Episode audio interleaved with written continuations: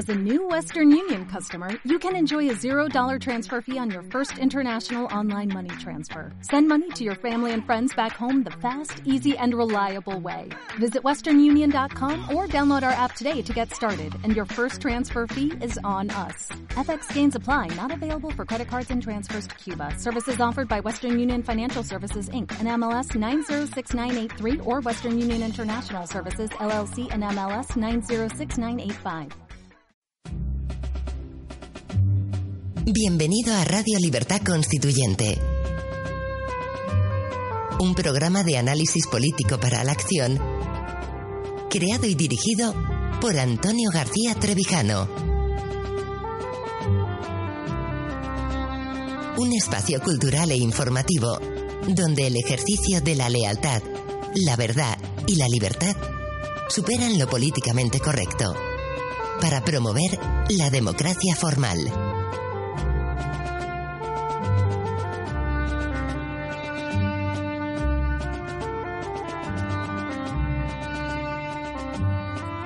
Muy buenos días, queridos oyentes. Bienvenidos a una nueva emisión de Radio Libertad Constituyente. Hoy es 30 de abril de 2016. Hoy nos acompaña, a través de Skype, por un lado, don Agustín López, al que ustedes ya conocen sobradamente, nuestro corresponsal en, Minsk, en Minsk, perdón, residente en Barcelona. Muy buenos días, don Agustín. Buenos días. También nos acompaña don Marcos Peña, asociado nuestro y abogado de, en Sevilla. Muy buenos días, don Marcos. Hola, buenos días a todos, ¿qué tal? También nos, nos, acompaña en el estudio nuestro amigo Santos. Muy buenos días. Buenos días, ¿qué tal? Y por supuesto, don Antonio García Trevijano. Muy buenos días. Queridos amigos, sigo con un estado de felicidad de, de, después del éxito tenido por nosotros, por nuestro movimiento.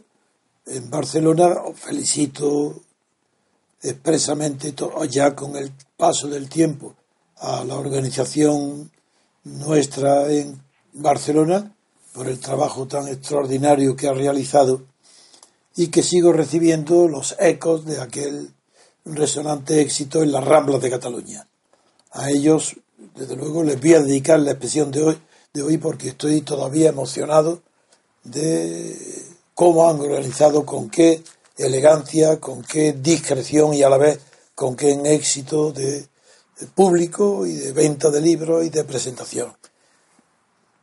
El día de hoy mmm, es raro. En Madrid lo acuso con más frecuencia que cuando estaba en Granada, en mi juventud, donde los días, según las estaciones, son muy parecidos. En Madrid es rarísimo que los días se parezcan unos a otros. Quizás sea en la primavera donde se vean más esos contrastes. No hablo de la temperatura, hablo sobre todo de la luz. Y hoy, siendo un día muy luminoso, no sé si también porque han cortado el césped, pero hay unos matices de, de, de verde tan grandes que creo que es que eh, un pintor aquí se volvería loco solo para reproducir la armonía de colores.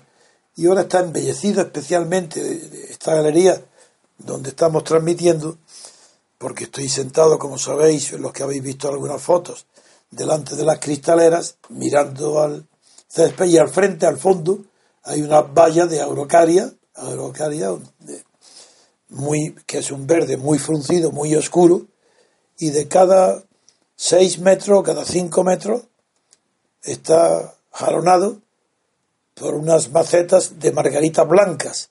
Y es una maravilla el ritmo, la armonía, el color, el contraste de las flores, con el césped dorado del suelo el, y el verde de la araucaria oscuro, y luego detrás los árboles aún casi negros, de verde, también más oscuro, más oscuros todavía. Es un placer tan grande que desde luego quisiera poder transmitiros de palabras la belleza que yo, en la que estoy viviendo en fin, vamos a dejar de extasiarnos con la belleza para pasar a comentar las noticias del día y vamos a empezar leyendo una noticia particularmente interesante como es en el mundo internacional el enfrentamiento de las distintas fuerzas militares que se están sosteniendo la guerra de Siria, que tantas consecuencias está teniendo en los refugiados sirios que acuden a Europa y que está causando la grave crisis de la señora Merkel en Europa y en Alemania. Y vamos a leer la noticia y vamos a dejarle que la comente, puesto que está en una situación de privilegio para observar más de cerca las cuestiones de la nueva guerra, que no es guerra fría, pero es la guerra templada entre eh, Washington y Moscú. David va a leer la noticia. Muy bien. Y luego hay otra noticia internacional después de esta, que la vamos a dejar para el lunes, porque se refiere a la situación en Venezuela, no solo la económica, sino que ya parece ser que se han recogido un millón de firmas para echar, destituir a Maduro, y eso lo dejaremos para que el lunes Vicente, que tiene una información tan completa y tan buena, eh, nos eh, dé otra información sobre la situación en Venezuela. Así que hoy vamos a pasar ahora a la noticia del, del país sobre la guerra en Siria. Muy bien. La publica en su página 5 y dice que Rusia y Estados Unidos pactan el cese de todos los ataques en dos frentes sirios.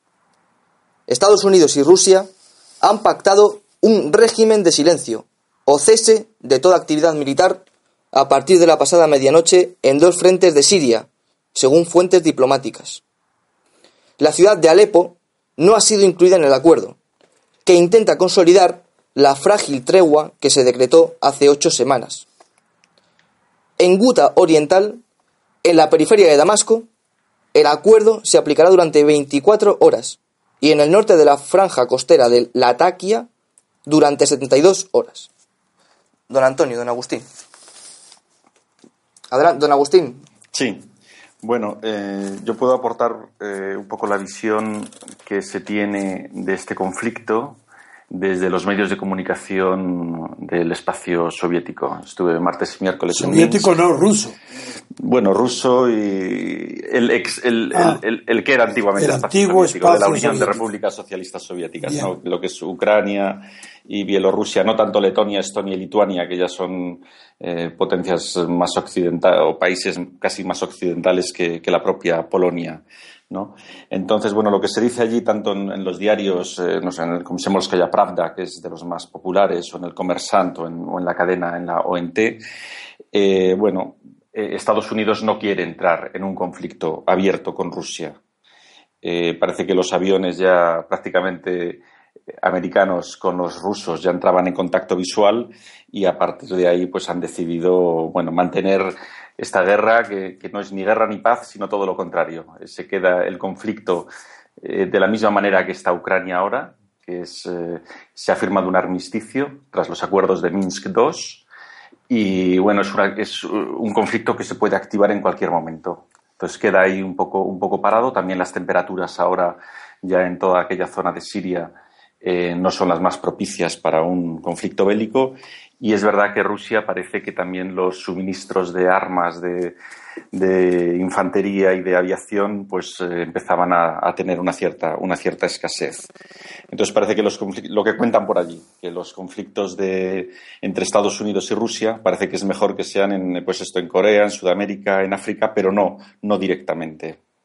Lo que se está hablando mucho eh, y que en España no se está comentando nada es la invasión o la guerra que está habiendo en Yemen, que está siendo brutal. Arabia Saudí está machacando Yemen eh, el nuevo príncipe, el hijo del antiguo rey Faz que, falleció, es un chico joven con 31 años, con bueno, un chico muy activo con la testosterona hasta arriba y están realmente machacando con la ayuda de Estados Unidos. No se sabe si por controlar el, Índico y el estrecho o no, pero, pero digamos que todas las, todas las fuerzas y todas las, toda, la, toda la maquinaria bélica está ahora mismo concentrada en, en, Yemen. ¿Y, qué hace Irán? Nada. Bueno, Irán está bombeando más, más petróleo a partir de los acuerdos, precisamente. Eh, no, digo en el conflicto yemení. No, que yo sepa no. No, no, no, no, no. O sea, Irán ahora mismo está saliendo de las sanciones. Tras la visita de John Kerry han bombeado mucho más petróleo. A partir de ahí han bajado el precio, que es, eh, lo que está perjudicando también tanto a Arabia Saudí, que, va a ser la primera vez que emite deuda, como a Rusia. Te he hecho esa pregunta porque hasta hace poco Irán, antes de la firma de los acuerdos nucleares, de la renuncia al armamento nuclear, era el, el, muro de contención de Arabia Saudita contra Yemen. Entonces, por eso te he preguntado si Irán asoma o no asoma eh, las. Claro, lo que pasa es que geográficamente Yemen hace frontera con hace frontera con Arabia Saudí. claro, claro, no es por la división entre sunit y, y los chiíes, claro, el, conflicto era Irán el que sostiene a Yemen. Entonces, bueno, se, ha conseguido hundir el precio, que es un poco lo que se trataba, y de hacer el daño a, Rusia. En Rusia ahora se está viviendo unos momentos delicados, con una inflación de un 40%. Eh, esto mismo lo ha, eh, si se ve en YouTube la, conversación que tuvo el, eh, Obama en su visita a, a Alemania, ahí se ve claro lo que usted dice siempre, don Antonio, de por qué Obama no quiere que, Rusia y Europa estén unidos. Es decir, el hecho de por qué el plan Marshall llegó, eh, no llegó a la, Unión Europea. En su discurso se ve clavado. Es decir, eh, bueno, al final los rusos son europeos. Es la visión de Eisenhower. Eso es lo que prevalece todavía. Pero, no, pero Eisenhower, antes de ser presidente, cuando estaba en París como general en jefe de todos los ejércitos americanos y de aliados. Eso es la visión que prevalece, la misma que impidió que se acogiera al plan Marshall, pues la Unión Soviética. Esa mentalidad es la que Obama ha heredado. Bien. Bueno, por eso lo hicieron presidente Eisenhower, ¿no? Supongo que si precisamente el general al mando de las fuerzas de la liberación de Europa aunque mucha, aunque mm, gran parte de la liberación se debió también al, o casi más a, Rusia, pero bueno, el hecho de que al general después le hagan presidente también indica que esa política es la que se iba ah, absolutamente. Y es la que se mantiene hasta no, no, no, eran los halcones también de políticos en, eh, en la época eh, la que predominaba en Washington. Eisenhower nos reflejaba más que el espíritu casi unánime de la clase política eh, norteamericana de Estados Unidos.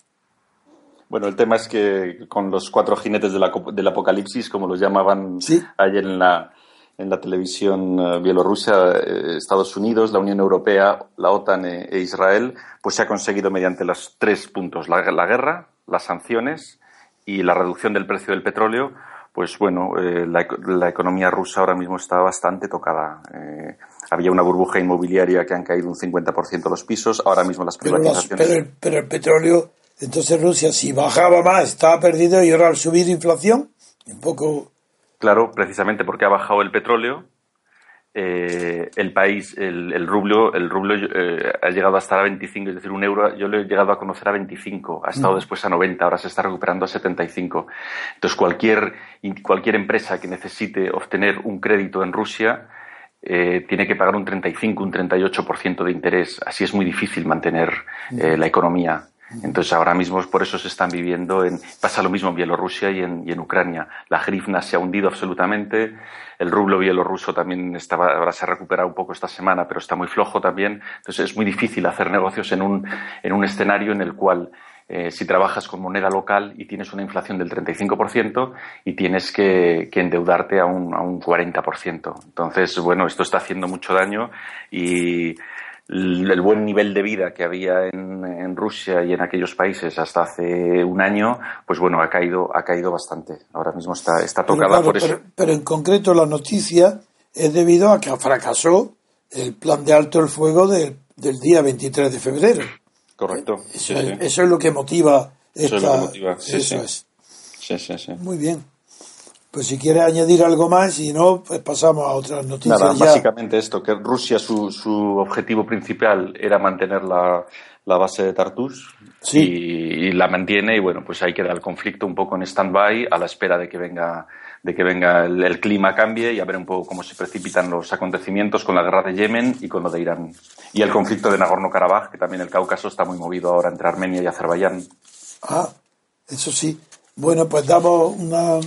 Quiero decir que eso me interesa, pero para otros programas, porque eso ya... Sí, porque el tema es largo. Es largo, es largo claro. Es una... Y además, la, la, crisis con Turquía Europa, todo con, es un mundo que está muy afectado por problemas distintos, pero que coinciden en la inestabilidad y la falta de seguridad de los gobiernos de la zona. Sí, sí, el tema de Turquía necesita un programa completo. Por, por Dios, ahí no acabaríamos. Sí. En fin, pues vamos a pasar una pausa musical y pasamos a las noticias nacionales españolas. Sí, que digo nacionales, sí, no del Estado. Noticias de interés nacional que se producen en la nación española. Eso es lo que vamos a pasar a continuación. Enseguida volvemos, queridos oyentes. Estás escuchando Radio Libertad Constituyente. Recuerda que también puedes consultar e informarte a través de nuestro sitio web en www.diariorc.com. Encontrarás criterios, artículos sobre teoría política, documentos y todo tipo de información variada acerca del movimiento ciudadano hacia la República Constitucional.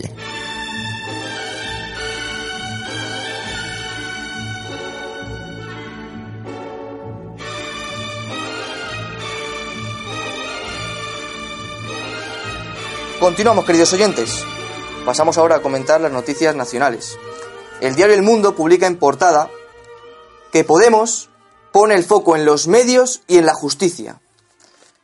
Pide imponer límites a la propiedad de radios y televisiones e impartir en los colegios educación mediática. Rosell cuestiona la independencia de los magistrados que suben en el escalafón. Esa otra noticia que hablaremos luego. Esa prescinde de ella. Estamos ahora con los medios. Para no confundir unas cosas con otras y tener un sistema claro en la cabeza. Estamos, no estamos hablando de Podemos, estamos hablando ahora de un tema concreto de Podemos, que es el de la libertad de expresión y la libertad de prensa. Ese es el que vamos a tratar. Y lo continúa el mundo desarrollando en su página 8. Publica límites a los medios de comunicación. Podemos poner el punto de mira a las televisiones y las radios en vísperas de las elecciones reclama pluralismo y propone enseñar en los colegios educación mediática. Esto con respecto al mundo. Y el diario El País también recoge la noticia en su página 19. Podemos propone limitar la propiedad de los medios. Don Antonio, don Agustín, don Marcos. Esto, noticia, es otra obra de teatrillo. Pablo Iglesias es una persona tan absolutamente inmoral que utiliza todo, cualquier pretexto para el espectáculo. Sabemos ya, todos sabemos que está el Congreso, el Parlamento, está caducado, ya no existen. Pues sabiendo que ya había otras elecciones y por tanto que quedan invalidados la constitución del Parlamento, Sabiendo eso, Pablo Iglesias presenta en el Parlamento que va a acabar mañana tres proposiciones no de ley. Esto hay que ver, ¿eh? Pues sabiendo que eso va a durar un día, propone, por un lado, que se pongan límites a la propiedad de las televisiones y las radios. Si fuera algo original, todavía diría, bueno, ha querido, pero ¿cómo? Si hace es continuo la cantidad de voces de la derecha, del centro y de la izquierda que están pidiendo una limitación a la concentración de medios audiovisuales en las mismas manos empresariales. Evitar la concentración de medios en una sola mano. Esta es la primera proposición de ley. Sin decir en qué consiste, nada anunciarlo, pero ya está toda la prensa ocupándose de Pablo Iglesias, que no para de las iniciativas legislativas Pero ¿cómo hay elecciones legislativas si no hay parlamento ni hay posibilidad alguna de que se apruebe ninguna ley? ¿A qué viene esto? Segundo farol, sí, faroles. Agencia F. Propone Podemos que la agencia se elija de la misma forma que se elige por los directores de la televisión y de las radios estatales. F, como es una agencia estatal, pues Podemos pide que el director de la agencia se elija por concurso público. Bueno, esto del concurso público sí tal vez sea una novedad, pero de, de una manera, porque no es así exactamente. En fin, también no sirve para nada lo que ha dicho, nada. ¿Y qué? Tendrá que esperar y que y vuelva a proponer esto en el mes de septiembre, cuando se constituya un nuevo Congreso y él esté elegido diputado. Y esté allí. Y la tercera iniciativa es lo que se llama con el título Educación Mediática. Esto sí parece nuevo, por lo menos el título, porque yo no sé lo que significa educación mediática. No es si deben de enseñarnos el uso de los medios, que sería más bien educación informática, no lo sé, pero por educación mediática eh, titula Podemos el tercer sector. Y con ese nombre, otra vez, ¿pero qué es el tercer factor? Yo conozco el tercer hombre, una buena película. Pero el tercer factor, ¿qué significa eso? Nombre con el que se refiere a lo que llama comunicación comunitaria. ¿Y qué significa comunicación comunitaria? Si no es más que palabras y palabras y palabras nuevas para designar sin decir a qué se refieren. Comunicación comunitaria es que hay algún tipo de comunicación que no sea comunitaria, que esté, hablo de la radio, por ejemplo, las televisiones, las radios, la prensa, los grandes medios de difusión, es que se dirigen a sectores que no estén dentro de la comunidad, es que no toda comunicación no es comunitaria, ah, es que es propiedad de la Comunidad de Madrid, si no, no significa nada. Bueno, pues aquí tenéis un ejemplo del oportunismo sin fondo ninguno, de, de Podemos y de Pablo Iglesias en concreto. Es tan absoluta la falta de honradez mental, moralidad, de todo, que utiliza tres propuestas no de ley, tres proposiciones no de ley, para que los periódicos hablen de él continuamente. Y yo también, pero no tengo más remedio que yo hablo de él porque tiene detrás unos cuantos millones de votos. Y tengo que hablar exactamente en sentido contrario de lo que habla la prensa, porque la prensa lo toma en serio. Pero ¿cómo se puede tomar en serio si esto es exactamente igual que su escena del Parlamento? Nombrando presidente a él, de hecho, a Sánchez, y autonombrándose vicepresidente y diciendo a los ministros. ¿Pero qué es esto? Si está caducado el Parlamento, si no puede haber esos trámites que pide, no van a ser cursados. ¿Por qué lo hace? porque no toma en serio nada más que a él. Su narcisismo, de verdad, es, de orden patológico. Y quiere que se hable de él continuamente. Bueno, pues esto es en cuanto a, a la actuación de Pablo Iglesias. En, el tema de la educación, que no significa nada y que no pierdo más tiempo ya en eso. Pero en cambio, sí que merece más la atención la lectura que va a hacer a continuación David del segundo tema. Que, porque hay con relación a Podemos, ahí este es el segundo tema, va a mostrar que es el que protagoniza una magistrada que está imputada, cuidado, la señora Rosell, que está imputada en el Supremo, denunciada de graves delitos por el propio juez que la ha sustituido, que la causa penal está viéndose en el Supremo y atención a la noticia que vamos ahora a contemplar y a las fotos que todos pueden ver si miran los periódicos donde aparecen. A ver, David, si nos leen ahora las noticias, la noticia que antes te interrumpí por razones sistemáticas, nada más que para que se vea que ahora pasamos a otra noticia, también es de Podemos pero no la confundamos con la anterior. Muy bien. La, paso a leer. La publica el diario El Mundo en su página 10 y dice así. Rosell, Victoria Rosell, cuestiona la independencia de los jueces. La diputada de Podemos afirma que la pierden quienes suben en el escalafón de la justicia. Eh, muy bien. Antonio. Vamos a ver luego la foto, va a seguir. Pero antes de nada, como él afirma que los jueces que, la pierden mm, la independencia, quiere decir, de la judicatura, la pierden en la misma medida en la que suben en el escalafón de la justicia, quiere decir que el menos independiente de todos los órganos judiciales es el Tribunal Supremo. Pues bien, eso lo dice ella delante del presidente del Tribunal Supremo. Y ahora la fotografía, ¿qué refleja la fotografía?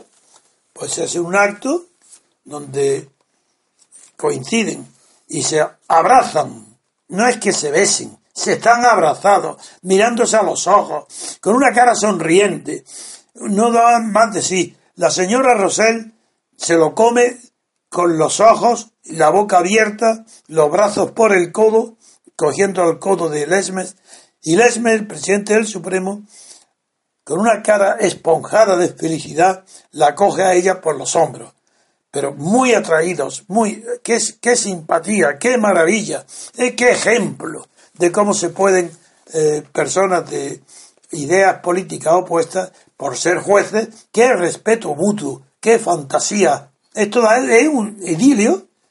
Bueno, pues este idilio lo produce porque esta señora, Rosel, le dice a Lesmes que lo más corrupto que hay en lo menos independiente de la justicia que hay en España es el Tribunal Supremo, cuyo presidente es Lesmes, a quien está abrazando. Bueno, esto es exactamente igual, lo mismo, pero mucho más educado, más hipócrita, que la escena que todos vimos en la televisión cuando Sánchez le dice a Rajoy que no es una persona decente.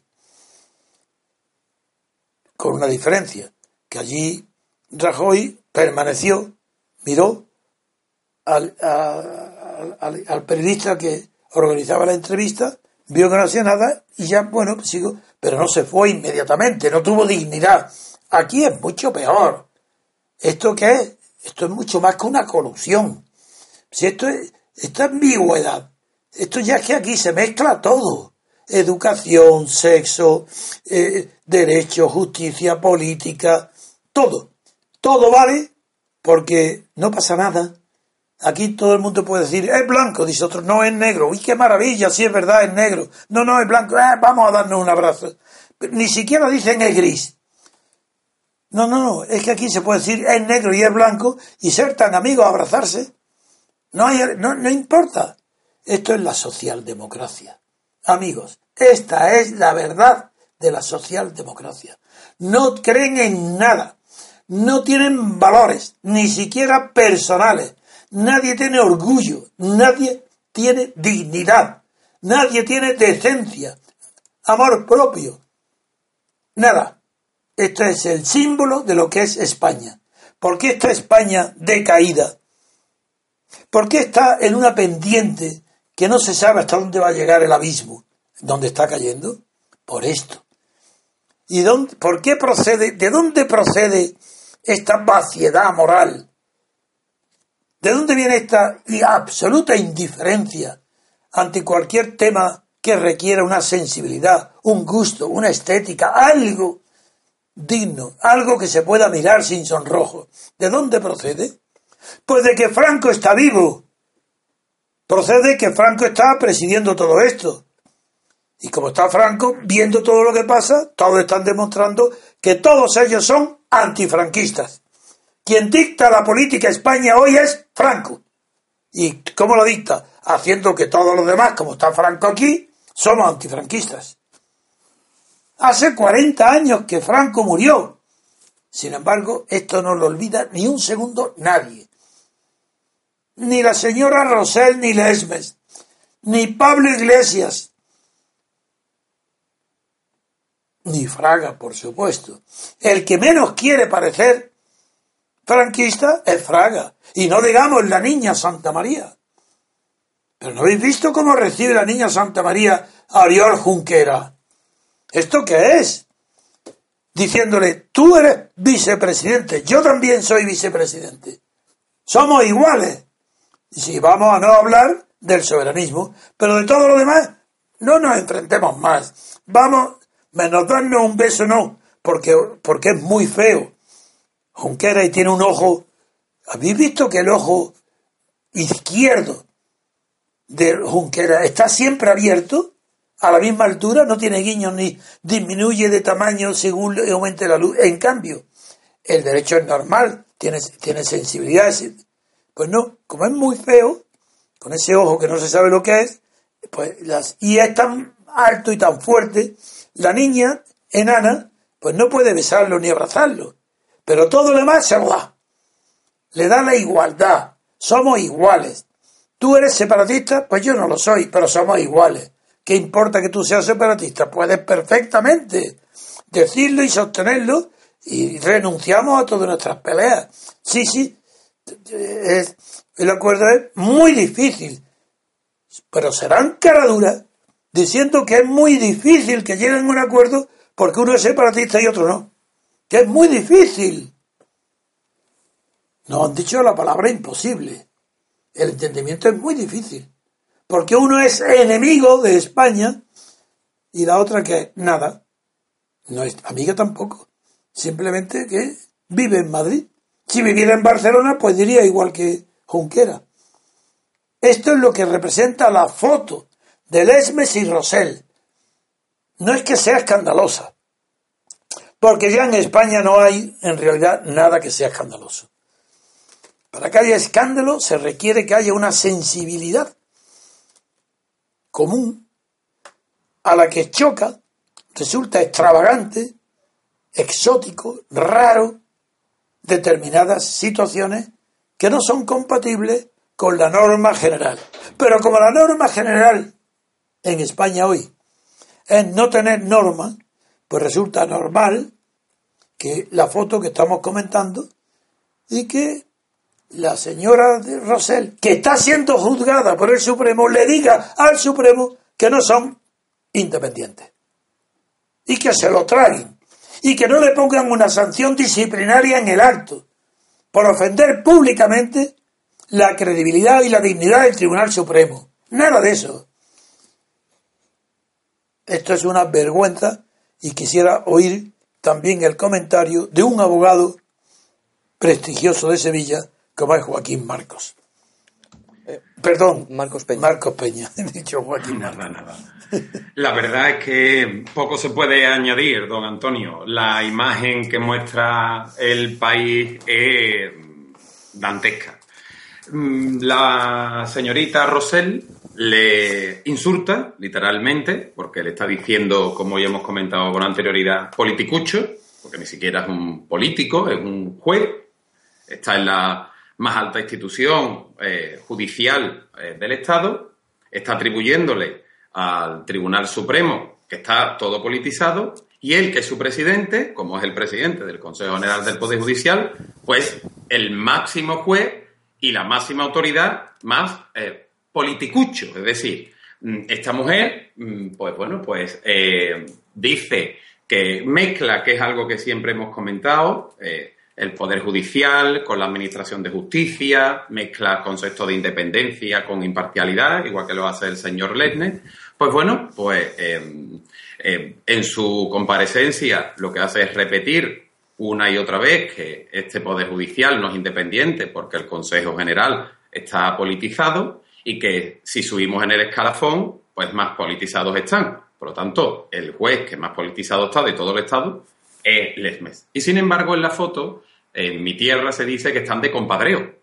Es decir, que nos damos abrazos, eh, de cara nos podemos eh, besar, efectivamente, y, luego, pues en esta pantomima, porque todo es una pantomima, igual que en la noticia que se ha leído con anterioridad, eh, Pablo Iglesias propone la formación de órganos que ya están en el Estado, como el Consejo Audiovisual existe, el Consejo Social existe, pero bueno, pues ellos lanzan su propaganda y aquí exactamente igual, todo es una pantomima. Todo hoy en día, en, bueno, pues en el mundo eh, jurídico eh, se sabe perfectamente que, bueno, que el Consejo General del Poder Judicial es un órgano político o politizado, eh, que, no, bueno, es un órgano de cuotas de poder político, que lo, de lo que se trata es de dar instrucciones políticas a los órganos judiciales que están más arriba en el escalafón. Hay otra cuestión que a mí me llama la atención y sobre todo es de cuestión técnica. ¿Cómo es posible que el señor Rosell mezcle dos términos que son totalmente distintos, que es la independencia judicial y la imparcialidad de los jueces? Son dos términos totalmente distintos. Cuando se habla de imparcialidad, de lo que se trata es que el juez no esté contaminado por las partes en un proceso. Y cuando se habla de independencia judicial, lo que se trata es que el Poder Judicial no esté contaminado por los dos poderes del Estado. Desde luego. Y sin embargo, este hombre dice, los jueces trabajan con absoluta imparcialidad. No se trata de eso, señor Lesmes. No se trata de eso. Efectivamente, el juez tiene que ser imparcial en su resolución. Tiene que atenerse a la ley, punto.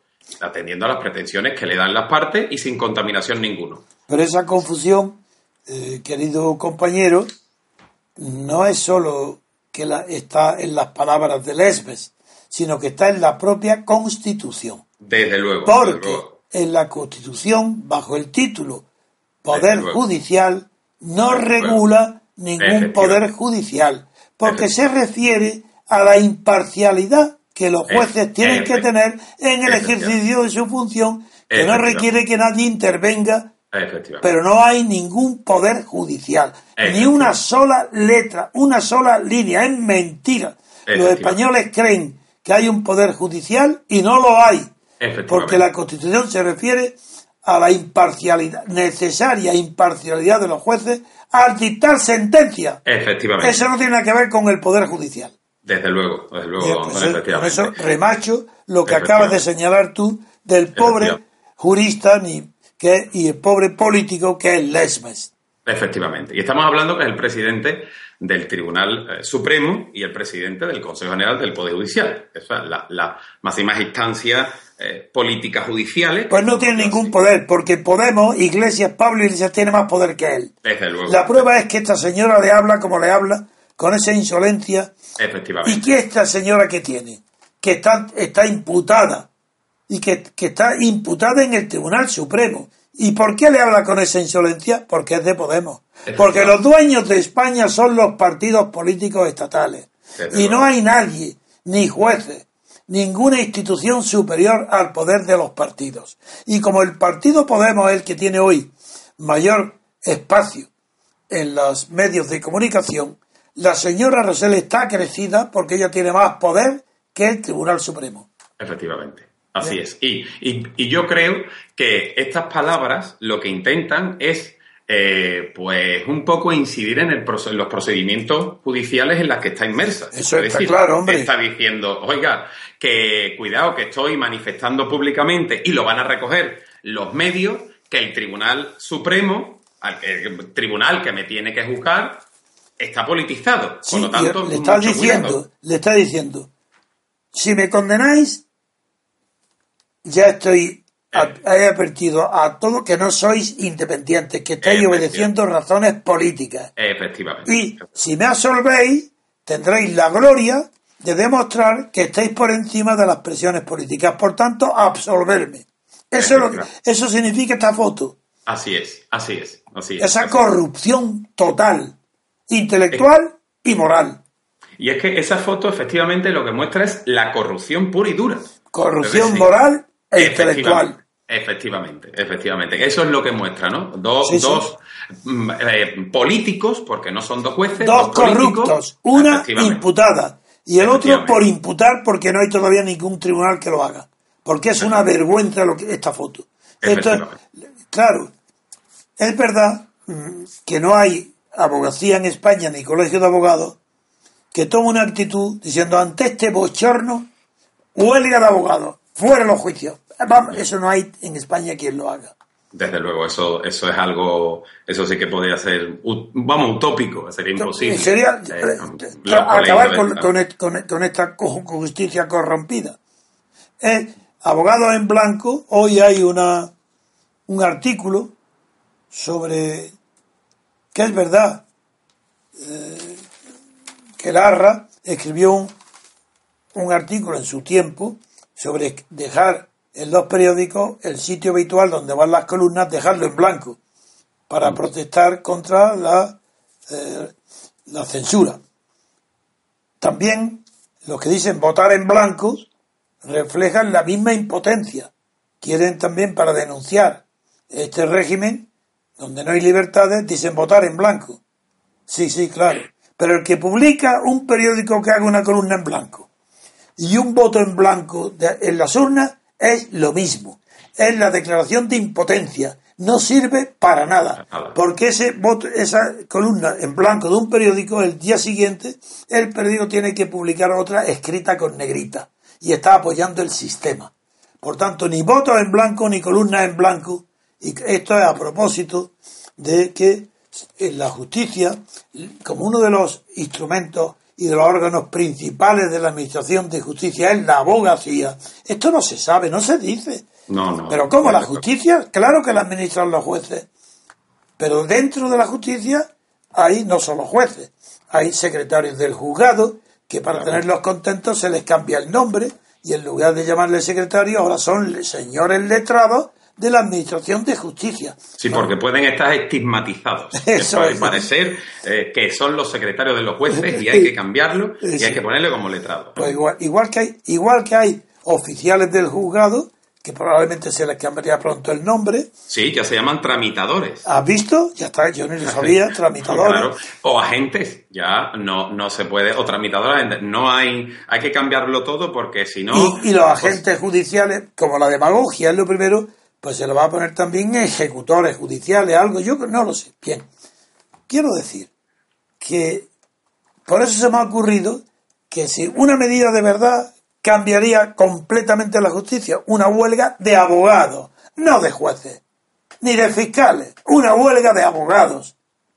Eso sí que ahí se demostraría si son o no colaboradores necesarios de la justicia. No hay justicia ni puede haberla sin abogados. Pues venga, a ver quién se atreve a organizar. es imposible que triunfa, que triunfe, porque nadie cree en nada, porque los abogados no creen que pueda ser modificada la justicia, no creen que, el Tribunal Supremo deje de estar corrompido, no creen en nada. Si no creen en nada, tampoco creen en ello, porque no creen en la justicia. Y son rarísimos los que en medio de esta podredumbre de la Administración de Justicia conservan intacto su pureza profesional y moral. Pero inútil, individualmente no va a conseguir nada, más que un modo de vida más digno, pero nada más. En fin, perdona que te, haya interrumpido. No, no, no, no, para, nada. Yo, además, manifestar que algo que, que yo he vivido, a mí me comentó un magistrado del Tribunal Superior de Justicia de Andalucía, que yo le pregunté un día que cuando iba a dar, de broma, cuando iba a dar el salto al Tribunal Supremo. Y me dijo literalmente, me he cansado de llamar por teléfono a los partidos. ¿Sabes tú? Literalmente. Pues ahí está. Y, em, Son los partidos.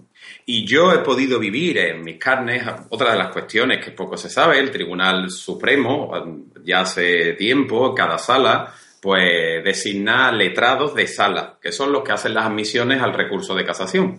Bueno, pues esos letrados del Tribunal eh, Supremo, eh, para acceder, están totalmente a disposición y de forma discrecional de los magistrados. Entonces no hay manera de acceder. Yo, eh, bueno, pues fui preseleccionado y me dijeron, eh, si no te arrimas a una, como yo le digo, una facción del Estado política, un partido? Pues, efectivamente, pues no puede, y bueno, pues efectivamente, siempre salen los mismos. Por lo tanto, en, esas cosas, lo único, lo único que se hace es, nadar en, bueno, pues en contaminación política, en, bueno, lo que hoy tenemos en la justicia, que, que, que no es ningún poder, es una organización de jueces y que en las cotas más altas están nombrados a dedos por sus amigos y compañeros de los partidos políticos. yo, creo, es la realidad. yo creo que esta fotografía la hemos comentado suficientemente para que haya una haya, hayamos realizado una crítica a través de una foto de la corrupción total de la justicia. Bien, pero había otras noticias nacionales, vamos a hacer una pausa y pasamos a otra. Enseguida volvemos, queridos oyentes. Gracias por escuchar Radio Libertad Constituyente. Recuerda que puedes seguirnos también si lo deseas en Facebook o Twitter a través de nuestras cuentas oficiales. Busca el texto Diario Español de la República Constitucional en Facebook y pulsa en me gusta para seguirnos. Busca Diario RC en Twitter para localizarnos también en esta red social. En la plataforma YouTube puedes visualizar información diversa a través de los canales Tercio Laocrático y Libertad Constituyente TV. Continuamos, queridos oyentes. La siguiente noticia que vamos a comentar la publica el diario El País en portada. El PSOE abrió una vía secreta de diálogo con Podemos. El partido de Pablo Iglesias propone limitar la propiedad de los medios. Que No, eso noticia- no. Eso sí, no. vi- viene, sí, no, no, eso no nos interesa, eso ya lo hemos hablado. sí, la- lo recoge. Sí, sí, pero que no le interesa. Vamos a la interesa nada más que del secreto. En la página 17 desarrolla la noticia diciendo que el PSOE y Podemos intentaron una vía paralela para salvar el pacto. Don Antonio, don Agustín, don Marcos. Eh, siempre que se emplea la palabra secreto, los oídos se agudizan, porque no hay nada más atractivo que publicar secretos o oír secretos. Figuraros qué, qué noticia más sensacional. El PSOE abrió una vía secreta de diálogo con Podemos. Qué fantástico, ¿eh? Uy, ya los españoles, qué, qué periódico más sagaz. El país ha descubierto una vía secreta de diálogo entre el PSOE y Podemos. ¡Qué noticia! Una, y nada menos que además le dice una vía paralela para salvar un pacto. Una vía paralela. Es que el pacto ese, que se refiere al pacto entre el PSOE y Podemos, requería no una vía pública, no un conocimiento del público, requería una vía paralela secreta. ¿Y, y qué le importa eso al ciudadano ni al lector? ¿Acaso está prohibido que los partidos políticos negocien en secreto todo lo que les dé la gana y todo el tiempo que quieran? Pues todo lo que es ilícito requiere el pacto secreto. ¿Es que acaso no hacen ilícitamente los partidos continuamente mucho más actos ilícitos que lícitos? Pues si, si existe corrupción de partidos, figuraros la cantidad de vías paralelas y de pactos entre, de partidos inter- internos o exteriores. ¿Qué sentido tiene esto? Pues que había un perjudicado, nada más. Ciudadanos. El único que tiene interés en saber en que fuera secreto, el único que a quien podía perjudicar si fueran públicos la vía de negociación entre PSOE y Podemos eran ciudadanos, que había, tenía suscrito un acuerdo de gobierno con el PSOE. Y si Podemos entraba, ese sería fulminado el, el acuerdo de gobierno de ciudadanos, sería, ca- caería arrumbado en el acto. Ah, entonces esa vía secreta sea exclusivamente frente a ciudadanos. Y es noticia nacional. Pero ahí no termina todo. Vamos a ver, ¿por qué era secreto? ¿Por qué creyeron los negociadores del PSOE, de Sánchez, por qué creyeron que una vía secreta sería mejor que la vía pública? Ya hemos dicho que el primer motivo es que no se enterara Rivera hasta que estuviera el asunto terminado. Pero ese no es el, el- el tema. Había otro motivo más. Es Sánchez tan tonto, tan poco inteligente, conoce, y todo su equipo, no solo él, conocen tan poco la naturaleza psicológica y la amoralidad absoluta de los partidos políticos que creyeron que la aparente distancia entre Pablo Iglesias y Errejón era real y que Errejón tenía la personalidad suficiente para enfrentarse con Pablo Iglesias. No conocen la naturaleza dictatorial del partido de Podemos y que no hay más que una sola voluntad que es la de Pablo Iglesias. Eso, son tan idiotas, tan atrasados mentales, son estos dirigentes del PSOE, que no lo sabían. Y creían que se podía llegar a un acuerdo con Podemos si llegaban a un acuerdo con el Rejón, supuestamente enfrentado con Pablo Iglesias y con la ayuda del pacto, así, siendo, dándole a Rejón la victoria, mejor dicho, la baza de que tenía en sus espaldas y en su haber y en su bolsillo nada menos que el pacto secreto de gobierno con el PSOE y Podemos, en ese momento el que triunfaba era Rejón sobre Pablo Iglesias, lo derrotaba, se vengaba del ridículo que le hace hacer permanentemente Pablo Iglesias todos los días a Errejón, que se ha tragado todas las humillaciones que le hace, todas. No tiene ninguna personalidad, ni carácter, ni fuerza. Pero eso Sánchez no lo sabía. Y creía que si ellos apoyaban a Errejón, haciendo un pacto con él de gobierno, era suficiente factor de dominio de Errejón que podía desplazar a Pablo Iglesias y a imponerle un pacto de gobierno. Hasta ese punto llega la imbecilidad de Sánchez y de su equipo. A ver, comentarios vuestros. Sí, usted, don Antonio, ha dicho una frase con la cual yo discrepo. Venga. anteriormente. Venga. yo respeto, usted ha dicho, yo respeto a Pablo Iglesias porque tenía 5 millones de votos. Ah, no, a Pablo Iglesias no. No, no, a los, a los que votan tampoco. De, no, es una manera de hablar sí, sí, sí, sí, no, sí. Es, que en realidad no, la palabra respeto no es. Me ocupo de este tema porque hay 5 millones. Respetar, ¿cómo voy a respetar yo a los votantes de Franco? Que eran dos tercios, mucho más que los que hay hoy. ¿Y cómo voy a respetar yo a un solo votante que vota el Estado de partido? No lo respeto nada, pero me ocupo del tema porque ellos son millones hace dos años Pablo Iglesias, que era pues un pequeño líder de opinión en ambientes de izquierda, tenía su canal de YouTube, de esto de la tuerca, pues bueno, tendría 10.000, 30.000 seguidores, pues como puede tener el, el, MCRC y como tiene, como tiene usted. Es decir, Internet tiene un, pecho, tiene un techo, tiene un techo de cristal que es muy difícil superarlo.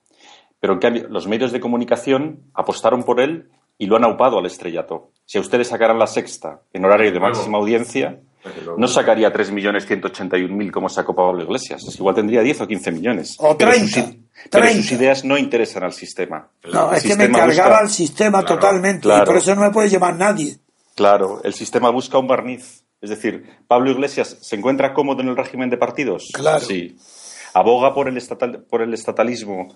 Quiere un Estado eh, no está en contra de que el Estado siga controlando el 50% del PIB. Y apoya la separación de Cataluña, que sobre el tema sobre el cual me decía algo eh, nuestro compañero sí, sí. Eh, sevillano, y quiero que lo diga ahora aquí en voz alta, a ver qué pues fundamento hay. Leyendo, leyendo la noticia de las reuniones que tuvieron PSOE y Podemos, la, bueno, pues la disonancia que tuvieron no fue por, podía pensar la independencia de Cataluña, no, no la independencia de, la, de Cataluña estaban totalmente de acuerdo. Con lo que no estaban de acuerdo era con que Podemos entrara en el, en el gobierno y en determinadas cuestiones de economía. Pero en la independencia de Cataluña no había problema ninguno. Es decir, decía, bueno, tú tienes tu feudo estatal en Cataluña, no hay problema. Quédatelo, que yo me quedo con el mío en el Estado y así nos repartimos el poder del Estado sin problema ninguno. Por lo tanto, eh, seguimos viendo que Podemos lo que hace es se aprovecha del sistema y refuerza el sistema. Eso es Podemos. Podemos es, eh, a mí me gusta decir que Podemos es un partido que se ha configurado en torno a un líder, un partido autoritario personalista, como un partido fascista. No, yo creo que este hombre, Pablo Iglesias, sí es verdad que es un líder, no es un jefe. El único líder que hay en España desde la muerte de Franco, que no era líder, pero al ganar la guerra civil y ser apoyado por todos los militares y por él como un dios, se convirtió en líder, no lo era ni por naturaleza, ni por carácter, ni por preparación, pero se convirtió en líder. Y Pablo Iglesias sí, tiene, es tan dictatorzuelo, tiene, tal, tiene tal osadía, tiene que arrastra a los demás. Él no sigue la opinión de los demás, hace que los demás sigan la suya. El, otro día me, me, llamaba la atención que salía por la televisión que eh, personas jóvenes él parece que ha difundido pues una, una, una muñequera, eh, como sí, una cinta de color eh, morado, y todas las niñas y todos los niños adolescentes lo tenían como cuando pues se adora a un cantante de rock. Sí, porque es carismático. En la clasificación que hizo Max Weber, de la legitimidad, sí, sí, sí. sí, la, legitimidad, uno- la tercera, Sí, junto sí, a la tradicional y la racional, era la carismática. Y sí, yo creo que tiene carisma. Es, también el carisma lo da su maldad, porque tiene, es- yo creo que es una persona que lo ha demostrado, es mala de la manera que tiene ha tratado de tratar a Errejón y a otros se ve que es una mala persona. Sí, sí, sí, sí, sí. De hecho, bueno, pues eh, se Y cuando- luego los carismáticos, los líderes carismáticos no se han distinguido en la historia por la bondad. Eh, desde luego carismático era Hitler, eso Desde seguro. luego, desde luego. Y dentro, aunque a nosotros nos parezca raro, también era carismático Mussolini. Nos parezca raro porque para nosotros era muy payaso. Sí, sí, sí. Pero sin embargo para Italia sí era eh, líder, era carismático. En fin, pues Pablo Iglesias sí tiene un carisma, tiene, tiene, una Sí, tiene un atractivo que no que es... yo no sé, que, que personalmente o físicamente o morfológicamente no, No, sé. morfológicamente dónde- todo lo contrario. No, tiene, porque cuando anda, eh, pasea ese peso corporal de izquierda a derecha que parece un péndulo. no, No, solamente eso, está jorobado, Sí, echado. Tiene, lo- sus posturas son tan anticarismáticas que es muy ordinario, es muy vulgar y en su cara, que la cara tiene una cara de niña, pero tiene tal eh, maldad dentro que cuando deja de- cuando está sonriendo es una mueca. Y cada vez que hay una cámara o alguien que lo mira la mueca es, ya no se cambia. Es una mueca de, sonrisa. Pero cuando está serio tiene una cara eh, inteligente. En cambio cuando está normalmente es un payaso que está haciendo su papel. Es un histrión Sí, sí, y, sí, sí. y en las apariciones públicas es histriónico, pero tiene carisma, tiene, eh, tiene capacidad de arrastrar a personas eh, susceptibles de ser seducidas por un personaje tan grotesco y tan zafio como este. Es una operación de marketing. Se ven los dientes, Sí, siempre es va con la, con la mochila, con la camisa sin planchar.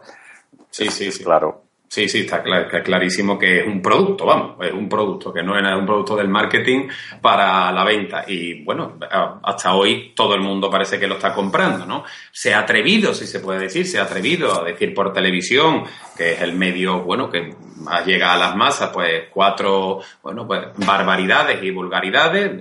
La, gente lo ha cogido y pues bueno, pues lo anima como si fuese efectivamente un cantante de rock. Maneja Podemos exactamente que una banda de música de rock. Sí. Exactamente igual. Mm, él es el que canta y por lo tanto él es como un solista donde todos los demás tocan a su son. Y si mañana dice para la izquierda y, y con eso, pues en los estatutos de Podemos y se inventa ese concepto de segunda vuelta, pues todo el mundo habla de segunda vuelta a las nuevas elecciones, que, que- que es una auténtica barbaridad, y los periódicos le siguen haciendo la ola. La ¿Cómo va a ser seg- segunda vuelta en el, en caso de que Podemos pacte con Izquierda Unida? ¿Qué, qué tiene que hacer con la primera? tiene. Eso Nada. es una auténtica barbaridad. Y sin embargo, pues bueno, pues todo el mundo a estas nuevas eh, elecciones y dice segunda vuelta, como si tuviésemos efectivamente un sistema electoral de segunda vuelta. No, es que, como es sencillo entender por segunda vuelta, segunda vez, Efectivamente. pues eso es lo que se aprovechan de la habilidad del lenguaje. Eh, efectivamente. En vez de, como segunda vez, es verdad, en la segunda elección, pues le dicen segunda vuelta. Que Efectivamente. eh, error, porque eso sería si fuera la primera, no la segunda vez. Que efectivamente. Por eso todo lo que hacen, efectivamente, está dentro de, de ese, bueno, de esa operación de marketing, que es lo que tiene. Una vez que hemos hablado de este pacto secreto, esta vía paralela secreta, las motivaciones tontas y ridículas, nos queda por ver es la siguiente. ¿Acaso en el estado de partidos, desde que murió Franco y antes de morir durante la dictadura, es que había conocimiento público de las motivaciones de las leyes? No. ¿Es que los españoles están acostumbrados a que se conozcan cuáles son los conflictos de intereses que se resuelven en una ley? No. ¿Es que acaso hay un abogado puede interpretar las leyes si no conoce el conflicto de intereses que la ha provocado? No. Eh, por esa razón, la justicia en España está corrompida, porque ni siquiera se conocen los motivos de las leyes. ¿Qué? ¿Qué quiero estar diciendo con esto? Muy sencillo. que el secreto es lo normal en la elaboración de las leyes españolas desde hace siglos. No solo antes de Franco, con Franco y ahora, el secreto es lo normal. ¿Por qué? Porque las leyes importantes no las preparan ni siquiera los partidos, sino que lo preparan los gabinetes técnicos de las bancas privadas, de las compañías de seguros, de las empresas del IDEC, los secretarios técnicos. Totalmente de Redactan las leyes. y yo lo conozco personalmente. Porque incluso, 100%. porque incluso me llaman a mí y jamás me he prestado. Y más de una vez me han llamado pidiéndome consejo. Todos conocen mi preparación jurídica. Y en muchas leyes, algunos grandes juristas, eh, pero como no están en la política, están dentro de los, no son grandes juristas, pero bien, son buenos abogados de las empresas. Algunos me han llamado a mí en secreto para que les diga, son amigos, los conozco, y de hecho yo no puedo hacer eso. Porque es lo normal. Y en cambio aquí presentan como si fuera una cosa rara que se que sea, el pacto de gobierno se hace en secreto. Pero si lo normal es que todas las leyes se preparan en secreto en España, si los parlamentos españoles no es que no lo sea, que no lo es. Pero no, no, es porque es un parlamento de partidos y no hay representación. Donde no hay representación, imposible que haya parlamento. Pero es que además de eso, no es que ya sea una caja de resonancia, como se decía en, en los países europeos después de la guerra. No, no, no. Esto es mucho peor que una caja de resonancia. Es una caja secreta de las motivaciones de la ley. No hay exposiciones de motivos. ¿Cómo la va a ver la exposición de los motivos? Porque una exposición de motivos es la única fuente que puede tener un abogado para conocer qué tipo de conflicto ha resuelto la ley. Mm. Moriría, moriría si levantara la cabeza el más grande jurista del derecho privado, de luego, que es Rudolf Iering. Y Erin decía efectivamente que, la parte más importante era su exposición de motivos, porque ahí es donde podemos descubrir cuál es el conflicto de ley que tiene que el conflicto de intereses que tiene que resolver. Es que él dijo, eh, a Erin le debemos que dijera, sí, además de eso, dijo que las leyes no son ordenaciones de la razón hacia el bien común, como decía Santo Tomás, que no son decisiones de la voluntad del poder, que no, ni una cosa ni otra que las leyes son siempre y únicamente la resolución de un conflicto de intereses. Y había que saber qué, en qué sentido la ley, en, hacia qué lado en ese conflicto de intereses se inclina una ley para poder interpretarla con justicia, viendo si era justo o injusto. Que el justo o lo injusto no está en la ley, sino en la motivación de la ley. Que solamente, esa es Yering. A ver si hay en España un jurista capaz de descubrir ¿Qué conflictos de intereses resuelven? ¿A favor de quién? ¿De los desahucios ahora? ¿De que no haya desahucios? ¿Qué? ¿Pero qué? ¿De la banca? Bueno, a ver qué exposición de motivos en las leyes dice, defina un conflicto y cómo la ley lo ha resuelto. No digo que bien o mal, puede resolverlo con injusticia, a favor de los ricos. Pues bien, que lo diga en exposición de motivos diciendo que por razones de orden público o porque la riqueza y la economía solamente puede prosperar con la gestión de los patrimonios de los ricos, lo que quieran, pero que diga cuál es la razón y el motivo de las leyes, para qué conflicto es el que resuelve. Esa es la segunda parte que quería yo hablar sobre lo del secreto, pactar en secreto las leyes ni los gobiernos. Eso es lo normal. No hay más que pactos en secreto en España pero si la prensa, ¿por qué no se ocupa el país de descubrir los pactos secretos que le, que le dan miles de millones cuando está arruinado? ¿Por qué no dicen los periódicos los miles de millones y las televisiones que reciben del Estado cuando lo necesitan? Esto es la parte que yo quería añadir para poner en ridículo a la prensa, al país, que le da tanta importancia a esa vía paralela o que abrió una vía secreta de diálogo pero vaya cosa más ridícula, más tonta y más infantil. Yo no sé si tenéis algo que añadir, si lo tenéis, y si no, si hay otra noticia que comentar. A ver si tenéis algo vosotros en el bolsillo o en la cabeza preparado. Simplemente que es muy grave que Pablo Iglesias salga defendiendo a, a Rosell. O sea, eh, incluso en los tiempos del puyolismo nunca Pujol salió defendiendo a Pascual Estevil. La prevaricación. Exactamente, y me encanta, Agustín, que haya recordado ese caso. La prevaricación yo creo que es, lo peor, es, el, peor el, peor delito que puede cometer un juez. Es corrupción pura. Peor incluso. No, pero que tienes razón cuando has comparado a Pujol y Pablo Iglesias. Claro, en la corrupción todavía Pablo Iglesias no está en el poder y ya está lleno de síntomas y sospechas de corrupción, pues figura Puyol ha, necesitado estar en el poder, pero luego no apoyó a la corrupción judicial. Y este empieza apoyando a Rosell. Así se estrena este Pablo Iglesias en los asuntos judiciales.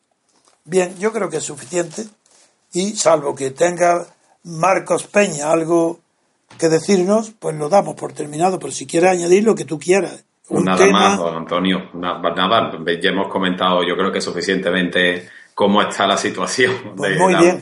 Pues entonces un fuerte abrazo, Joaquín. Enhorabuena por tu inauguración como comentarista. Y, y, hasta muy pronto, otra vez. Un abrazo muy fuerte. Y Agustín, a ti también, hasta pronto. Nos vemos en Santander. Ah, todos, los, todos los repúblicos que vengan, les esperamos allí. Ojalá, ojalá vengan. Yo ya sé que van de varias provincias. Eh, me han dicho que va también uno de Alicante, bastante lejos. Y van otros, sí, sí, van varios. Sí, sí, yo estoy teniendo, sí, sí, sí, sí.